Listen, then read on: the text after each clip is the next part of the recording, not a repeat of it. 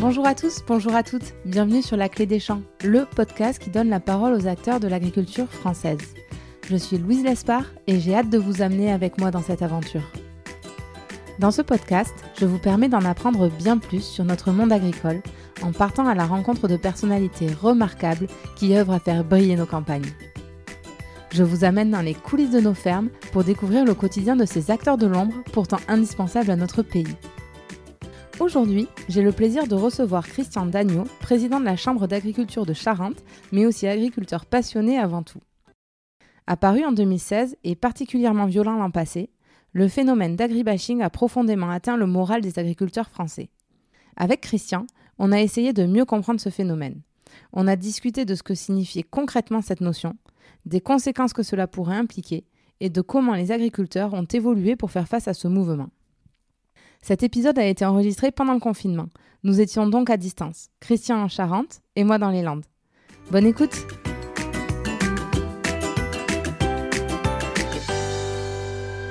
Bonjour Christian, bienvenue sur la clé des champs. Bonjour Louise. Merci beaucoup d'avoir pris le temps de venir sur le podcast. Je sais que la période elle est très chargée pour vous en ce moment. Euh, alors vous êtes agriculteur et président de la Chambre d'agriculture de Charente. Comment on trouve le temps de faire tout ça? Eh ben, la passion, tout simplement. J'ai souvent l'occasion de le dire. Je suis agriculteur passionné avant tout. La passion du métier fait que on a toujours envie d'avancer, hein, d'aller de l'avant, et puis parler de son métier à, nos concitoyens et notamment les citadins qui ben, qui nous connaissent peu, ben, c'est un réel plaisir que de pouvoir euh, d'avoir l'occasion de, faire passer des messages. Et est-ce que vous pourriez nous expliquer euh, ce que vous faites sur votre exploitation en tant qu'agriculteur? Alors, En ce moment, donc, on vient de terminer ou on termine la mise en place des cultures de printemps, euh, qui sont les cultures de tournesol, pour faire de l'huile, le maïs, pour nourrir essentiellement les animaux, mais aussi au fait du maïs popcorn hein, pour la pour l'apéro et pour le cinéma. et puis on va se mettre maintenant du soja. Donc là, c'est pour, ça sera du soja alimentaire, euh, alimentation humaine. Et on est en train de, on préparera les récoltes euh, des cultures d'hiver qui vont démarrer fin juin, parce qu'on a une année très précoce cette année. D'accord, un programme chargé en perspective. oui, pour parler de, l'actualité, euh, nous, le confinement, on l'a vécu euh, cet hiver avec une météo euh, complètement exécrable, hein, puisqu'il pleuvait tout le temps. Par contre, depuis, depuis un mois et demi, deux mois, c'est vrai qu'on est en pleine, en pleine activité, on avait énormément de travaux en retard, et la météo favorable nous a permis de se remettre à peu près à jour. D'accord, bah, tant mieux, on en est ravis. Euh, vous l'avez dit, vous aimez communiquer sur votre métier, vous êtes actif euh, pas mal sur Twitter, j'ai vu, et c'est l'occasion pour nous d'échanger sur euh, l'agribashing et d'avoir votre point de vue à vous en tant qu'agriculteur. comment, déjà avant de démarrer, comment on peut définir l'agribashing? L'agribashing, c'est tout l'inverse de ce que j'aime faire tous les jours, c'est-à-dire parler positivement de mon métier, est mes pratiques, ce que je fais, pourquoi je le fais, quand je le fais, pour quel but? Voilà, donc euh, expliquer tout simplement mon métier euh, en tant qu'agriculteur à mes concitoyens, à ceux qui veulent bien l'entendre. Et comme euh, on a souvent l'occasion de le répéter, si vous voulez vraiment découvrir ce que c'est la vraie agriculture, ben, écoutez les agriculteurs, venez à notre rencontre, on vous expliquera, on vous montrera ce que l'on fait sur nos exploitations. L'agribashing, c'est tout l'inverse. C'est-à-dire que c'est des groupes d'individus finalement qui dénigrent un peu les pratiques agricoles, ou beaucoup d'ailleurs, je ne sais pas, c'est vous qui mettez le curseur. On peut se remettre en cause parfois dans nos pratiques, hein, comme dans d'autres métiers, mais là on peut considérer qu'on est euh, attaqué par euh, certains individus animés par certains lobbying et sans, réelle euh, connaissance du dossier et qui amènent du négatif dans une, dans une profession où il y a beaucoup, beaucoup, beaucoup de choses positives. On a énormément de contributions positives de l'agriculture sur l'ensemble de, de, notre pays et bien au-delà. Et ce phénomène d'agribashing, vous, sur le terrain, vous avez commencé à le sentir arriver à partir de quand et sous quelle forme?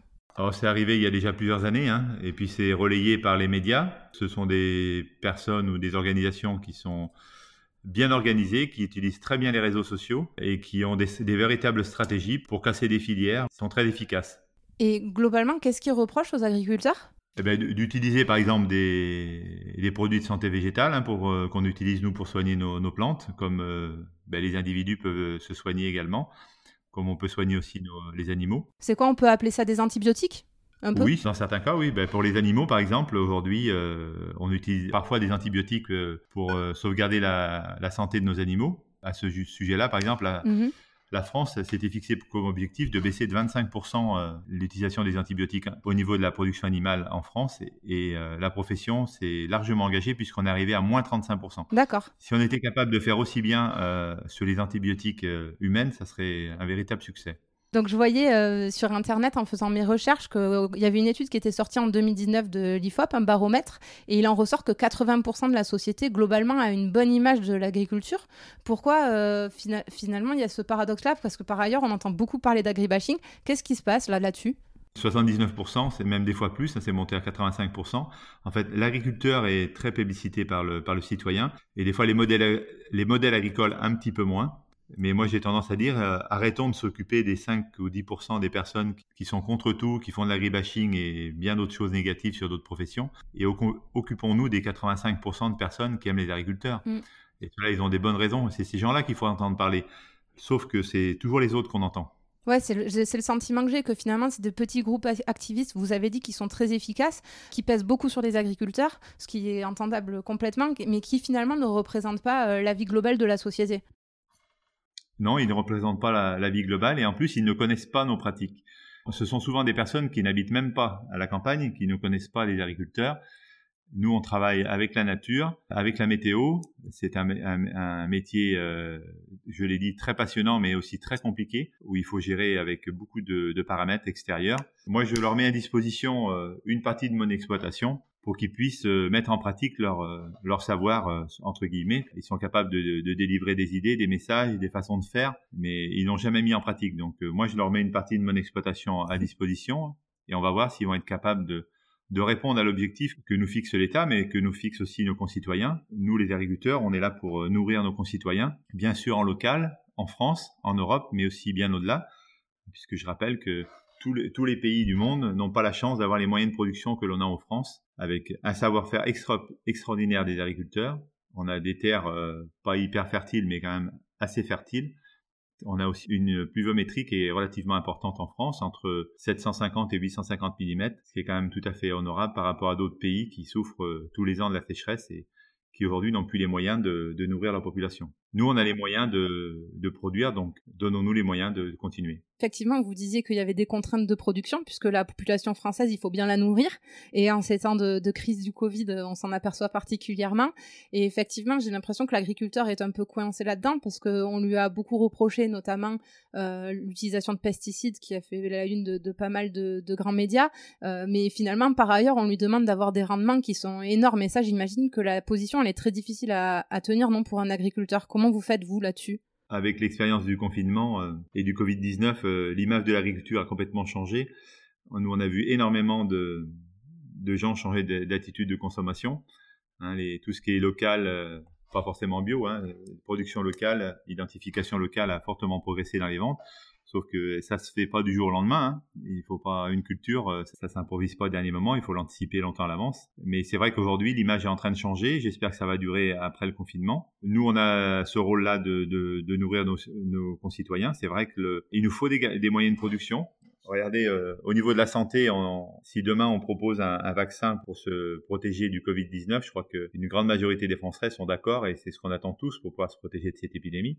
Ce qu'on fait nous sur les, sur les plantes ou les animaux, ils ont, ils ont les mêmes problèmes, hein, les mêmes problématiques. L'utilisation des produits que l'on fait, c'est pour se prémunir des maladies, euh, mais aussi des insectes ravageurs qui viennent ravager nos cultures. Jusque-là, on arrivait à les maîtriser, mais la pression de ces activistes fait que malheureusement des, moyens de production qu'on avait hier, des matières actives qui nous permettaient de lutter contre des virus ou lutter contre des maladies, euh, ben, ces produits-là sont retirés du marché, en France au moins, ce qui fait qu'on n'a plus des moyens de produire qui sont équivalents à nos voisins et on perd en compétitivité, on, perd en qualité, on perd en efficacité. Il y a, quand même eu un mouvement de, la société en général, je pense, qui a, eu envie d'une agriculture euh, plus raisonnée, d'une agriculture plus transparente et plus respectueuse de l'environnement. C'était légitime à un moment de mettre ce débat-là sur la table? Oui, je pense que c'est tout à fait normal. On a, on a le droit d'exiger euh, la plus grande transparence et des produits de, très tracés et de qualité de la part des agriculteurs. Euh, il faut savoir que entre la perception qu'a le, citoyen aujourd'hui de l'agriculture euh, française et celle qu'elle est réellement, il y a, il y a une différence énorme hein, puisque on a entre 10 et 15 ans d'avance par rapport à l'image qu'a le citoyen de, de notre agriculture. Hein, aujourd'hui, nous sommes sur des, la traçabilité, nous l'avons déjà entamé il y a très longtemps. La traçabilité des produits, là, vous entendez hein? Oui, la traçabilité des produits, on l'a entamé il y a très longtemps. On, on demande de l'amplifier d'ailleurs. Euh, il faut savoir qu'aujourd'hui, lorsqu'on cultive une, culture ou, un élevage euh, quelconque, euh, tout est enregistré de A à Z. Aucune décision n'est prise au hasard et tout est enregistré. On peut, peut pas tromper le, consommateur. contrairement à tout ce que l'on peut importer aujourd'hui, malheureusement, on importe beaucoup de produits de l'étranger et des fois de très loin sur lesquels on n'a aucun regard sur la traçabilité, surtout quand ça vient de certains pays. Voilà, donc on peut, on peut, douter un petit peu de l'honnêteté. En parlant d'agriculture raisonnée euh, également, j'ai l'impression que ce qui fait peur aux consommateurs et au grand public, c'est d'avoir des fermes de mille vaches, des, des, exploitations énormes qui sont finalement plus de, l'industrie que de l'agriculture. Euh, et là, je vais plutôt parler au président de, la Chambre d'agriculture de Charente.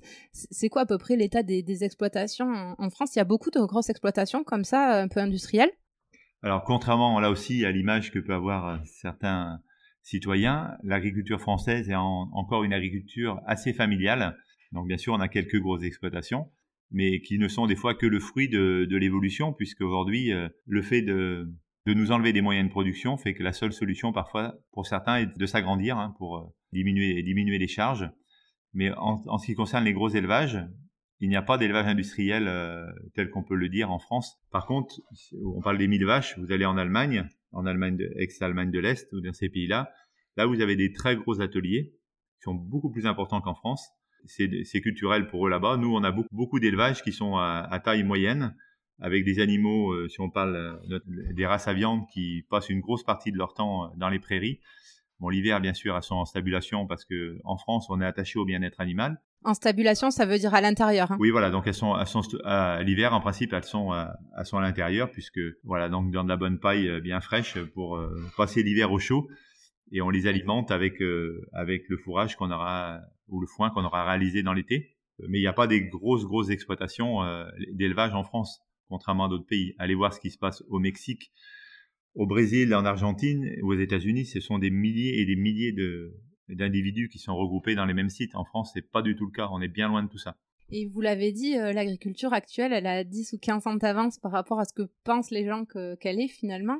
Euh, je, le ressens un peu moi, puisque je vis à Paris et aujourd'hui, euh, euh, ben, finalement, il y a un peu une déconnexion des, gens qui habitent en ville avec euh, la campagne. Avant, je pense qu'on avait tous un oncle, un grand-père qui était agriculteur. Aujourd'hui, c'est une chance d'avoir un lien familial comme ça avec euh, quelqu'un qui, a ce métier-là. Est-ce que là, cette division qu'il y a maintenant entre ces deux mondes, le monde rural et le monde urbain, qui est de plus en plus marqué, c'est pas le problème aussi? Est-ce que finalement, l'imaginaire des gens ne prend pas le pas par rapport à la réalité qu'ils peuvent plus voir finalement? C'est sûr que le problème, c'est qu'on n'est pas assez nombreux pour expliquer notre métier à chaque fois qu'on a un échange avec n'importe quel citoyen, qu'il soit urbain, rural ou, carrément en pleine ville, euh, lorsqu'on explique notre métier, nos pratiques, euh, pourquoi on fait ce métier, avec quel but, etc., dans 99% des cas, les gens apprécient énormément l'échange et sont très heureux de la discussion qu'on a eue. Le problème, c'est qu'on n'est pas assez nombreux pour, à pouvoir le faire. Il faut d'abord avoir les capacités et l'envie de le faire. Je me fais la réflexion quand j'arrive à Paris et que je suis dans le métro, j'ai dit, mais si je dois convaincre tout le monde, euh, ça va me prendre un temps fou. voilà, mais c'est pour ça que voilà, donc ce que vous faites, euh, ce que vous faites au travers de ces interviews, c'est l'idée, c'est de, de, toucher plus de monde. Donc c'est une bonne initiative. Exactement. Et est-ce que euh, finalement ce, ce, mouvement de la société euh, qui, qui, veut avoir plus de regard sur les choses, et on l'a dit, une agriculture plus transparente, etc., ça, ça a fait évoluer vos pratiques à vous en tant qu'agriculteur? Oui, c'est là où je, je, veux en venir en fait quand on dit qu'on a 15 ans d'avance, c'est que tout ce qui est traçabilité, euh, euh, modification de pratique, ça fait 15-20 ans que c'est déjà engagé sur les exploitations. On est en innovation permanente, que ce soit au niveau du végétal, animal, mais aussi au niveau de tout ce qui est mécanique, numérique. Aujourd'hui, on a des fermes connectées. Euh, je pense que beaucoup de citoyens seraient très très surpris du niveau de, de performance que peuvent atteindre certaines exploitations, le lien qu'on peut faire entre les stations météo connectées, les outils qu'on utilise euh, dans les parcelles, les parcelles, le savoir-faire de l'agriculteur. Donc toute décision qui est prise sur une exploitation aujourd'hui n'est pas prise au hasard, elle est prise en fonction de différents paramètres. Et on a des outils qui nous permettent de mettre, euh, ben, on parlait tout à l'heure des produits phytopharmaceutiques, voilà, donc là, on a la décision d'appliquer un produit pour protéger une plante se fait euh, bien en amont, hein, donc avec euh, les produits disponibles, les prévisions météo. on a des, systèmes de prévision de risque. Selon les risques, on intervient ou on n'intervient pas. Pardon, l'idée, c'est quoi en faisant tous ces calculs C'est d'utiliser le moins de produits chimiques possible Tout à fait, c'est exactement ça. C'est-à-dire l'objectif, c'est d'en mettre le moins possible et, celui qu'on met, de le mettre au meilleur moment à la bonne dose. Voilà, la bonne dose au bon moment, au bon endroit. C'est exactement ce que le matériel que l'on a aujourd'hui sur l'exploitation. Alors tout le monde n'a pas encore accès à ces technologies-là, mais de plus en plus parce que ça nécessite des investissements importants. L'objectif pour nous, c'est de, lorsqu'on cultive une, une culture, hein, lorsqu'on applique un produit pour, pour, se protéger, ça a un coût. Donc euh, moins on va en mettre, mieux ça sera pour notre, euh, pour la marge de notre culture. Que évidemment, si on peut éviter d'en mettre et d'en mettre moins, on va le faire. Mais il faut pas non plus mettre la, il faut pas que la culture se devienne malade et, dépérisse. Ouais, bien sûr. Et puis des pertes euh, énormes qui font qu'après, bah, d'une part, les stocks sont plus là et que pour la rentabilité de l'exploitation, j'imagine que c'est compliqué derrière. Oui, puis il y a un gros point aussi, c'est contrairement à une usine où on va pouvoir faire un petit réglage euh, et puis on va changer le, débit ou autre, l'exploitation, on vit à ciel ouvert, sous les intempéries, sous le soleil, sous les pluies. On travaille vraiment avec la météo, donc ce qui se fait cette année, ça sera complètement différent l'année prochaine. Et selon les types de sols, selon les régions, euh, tous les ans ça change, tous les ans c'est différent. Travailler avec la météo, c'est pas facile. Ça a des contraintes. On a vu encore les gros orages de ce week-end qui, malheureusement, vont avoir des conséquences économiques importantes pour certaines mm. exploitations. Donc, on a des systèmes d'assurance, mais c'est pas, c'est pas suffisant aujourd'hui. Et puis après, on a aussi des épisodes de sécheresse hein, dans le nord de la France cette année. Euh, l'année dernière, c'était dans l'est. On a des, une grosse sécheresse de printemps qui va avoir des conséquences énormes sur les cultures de les cultures d'hiver. Ça c'est peut-être lié au réchauffement climatique, c'est possible, mais il va falloir aussi qu'on sache euh, collectivement prendre des bonnes décisions. Si on veut garder des moyens de produire euh, et d'avoir notre autonomie alimentaire, il va aussi falloir qu'on garde des moyens de production. Vous êtes en train de l'expliquer, vous avez un métier qui est complexe, qui est voire difficile euh, parfois cet agribashing, c'est quoi les conséquences? Comment ils le vivent les agriculteurs d'avoir ça en plus de toutes les difficultés de leur quotidien? Ah ben ça c'est ça fait mal, ça fait vraiment mal parce que c'est ça fait mal au moral. C'est quand vous passez même en pleine période de confinement, quand l'État français a demandé mais que que les que les agriculteurs devaient continuer à, travailler pour nourrir les concitoyens. Nous on s'est même pas posé la question une fois de savoir si on devait continuer à travailler ou pas. On a continué à travailler parce que quand on travaille avec la météo, qu'on travaille avec la nature, qu'on travaille avec les animaux, les animaux ils n'ont pas le temps d'attendre un jour. C'est tous les jours qu'ils ont besoin des éleveurs. Donc euh, nous, on s'est relevé les bras comme tous les ans. Le confinement, on n'a pas connu. On a bossé euh, euh, avec la demande locale pour certains. On a bossé, mais comme jamais pendant cette période-là, et on n'a rien demandé à personne. On a eu beaucoup de soutien positif, et c'est là où, pour faire le, contrepoids du, de l'agribashing, on a eu énormément de messages positifs de soutien aux agriculteurs pendant cette période de confinement. J'espère que ça va continuer. Les gens se sont rendus compte qu'on avait un rôle essentiel, comme d'autres professions d'ailleurs comme les soignants et d'autres professions euh, qui sont ressortis un petit peu du bois lors de ce confinement.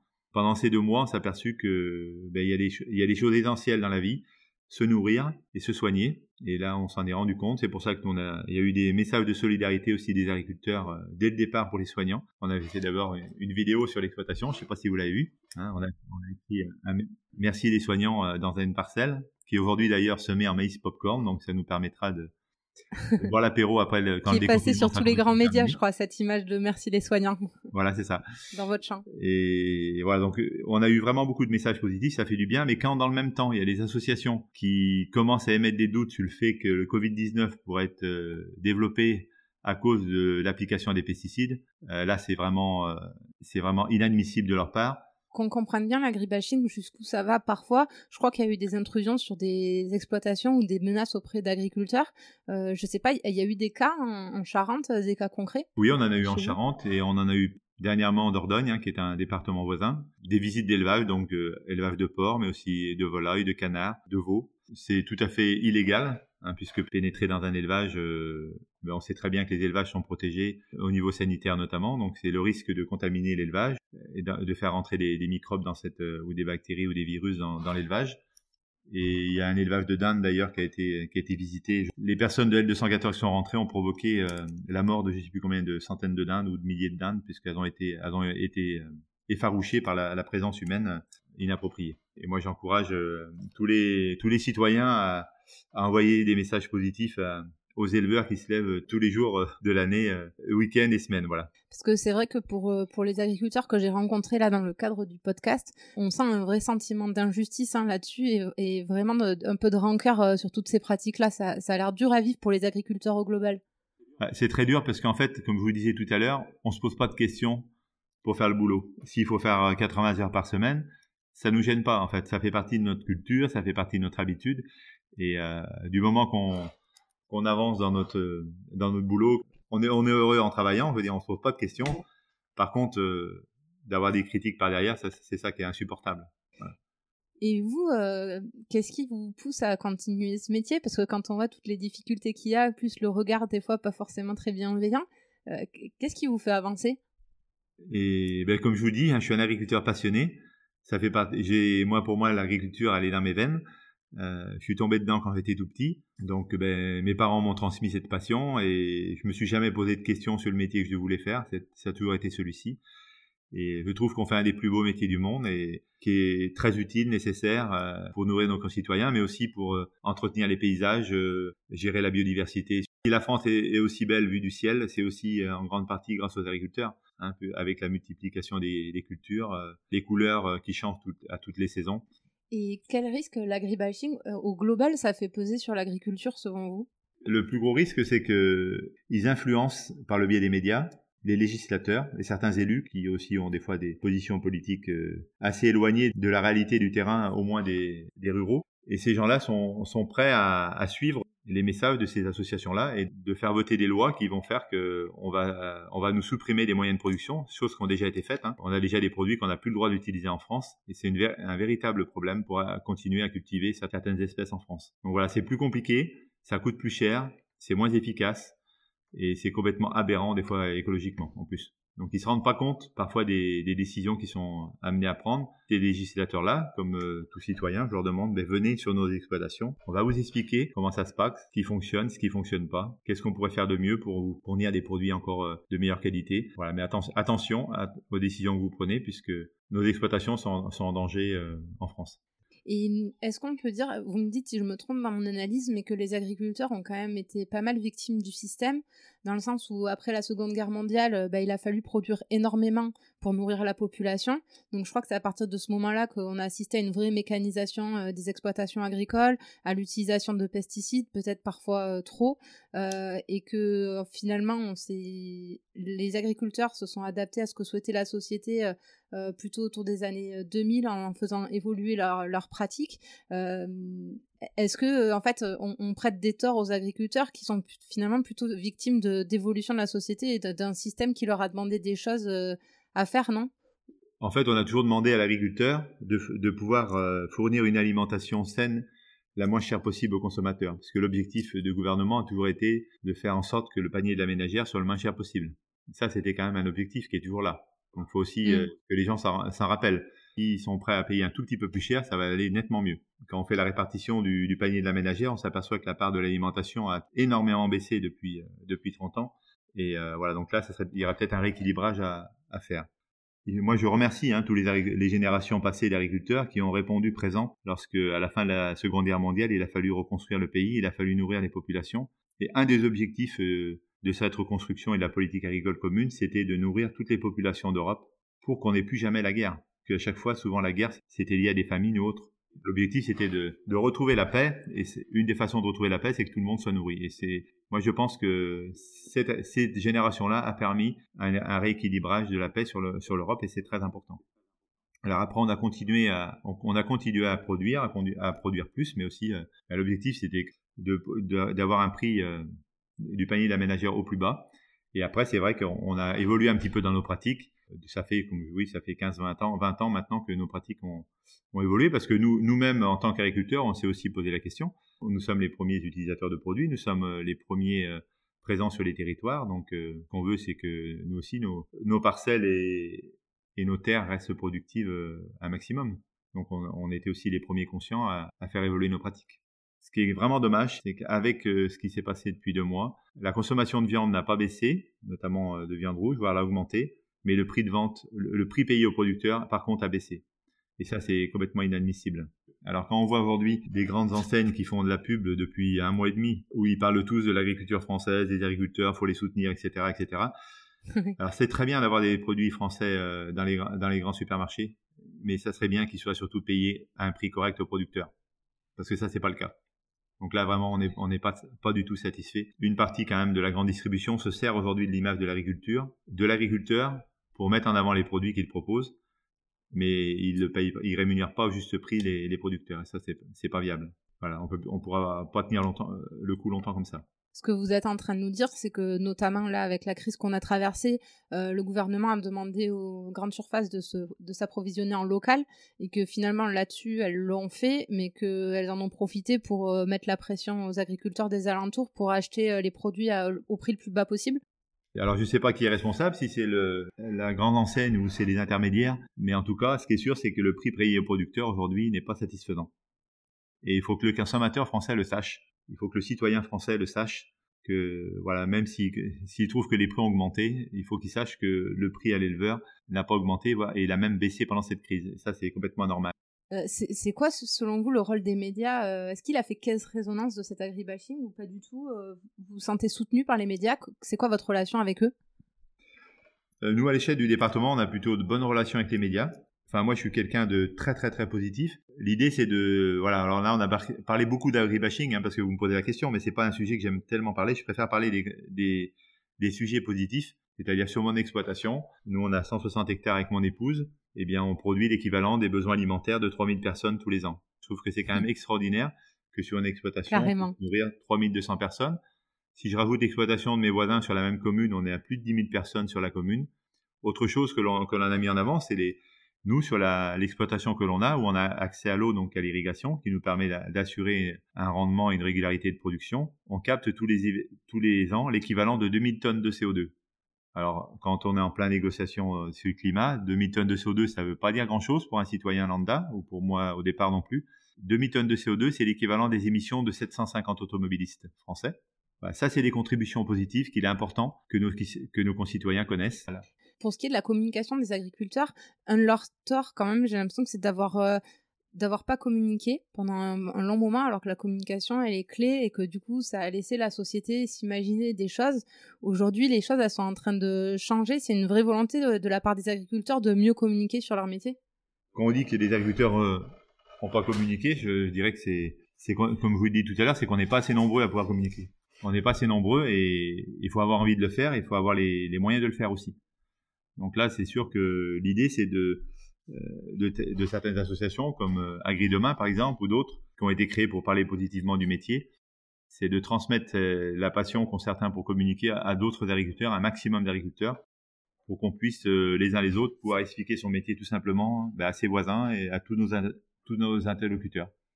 Mais aussi des fois aux membres de notre famille hein, qui sont parfois éloignés, qui reviennent une fois par an pour les fêtes de fin d'année avec des questions assez, assez compliquées et pour en avoir discuté avec certains collègues, souvent, euh, lorsqu'on a ces réunions de famille, ben, certains, je leur pose la question, mais c'est quoi le sujet de discussion? Ben, ben, Quand on parle de sujet agricole, moi, je préfère pas, je préfère rien dire parce que sinon, euh, on tombe pas d'accord. Donc, il y en a certains qui font le choix de, de ne pas aborder le sujet. moi, je dis, c'est au contraire, il faut prendre les devants. Je prends souvent l'exemple du, du, repas de Noël où, où les, les, cousins éloignés ou les tantes éloignées vont venir tous ensemble euh, à la maison du grand-père, on va faire une belle, un beau repas de famille. Et ben je dis mais là c'est ce qu'il faut faire c'est pas compliqué il faut prendre la parole en premier hein. moi je suis le seul petit paysan euh, de la table et dire ben bonjour à tous euh, voilà. Ben habituellement dans la famille on remercie le bon Dieu pour euh, nous fournir ces bons aliments. Ben je voudrais aussi qu'on remercie les agriculteurs parce que si si on est tous ici réunis en famille pour ce bon moment on va déguster de vraiment produits de bons produits. Ben c'est grâce à ceux qui se sont levés tous les jours depuis un an pour nous offrir ces merveilleux produits. Et voilà en principe les débats sont complètement différents par la suite Oui, je vois.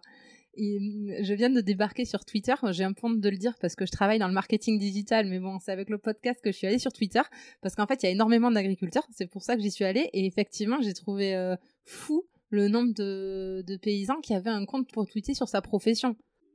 Et, et, surtout du positif. Ouais, complètement. Complètement. Mais ça fait c'est un métier supplémentaire. Hein, c'est ce que j'allais dire. Parce qu'on en a déjà pas mal il faut ça, ça prend un petit peu de temps puis il faut faire attention euh, faut pas communiquer n'importe comment non plus parce que c'est vite interprété. Ouais vous avez une vraie responsabilité.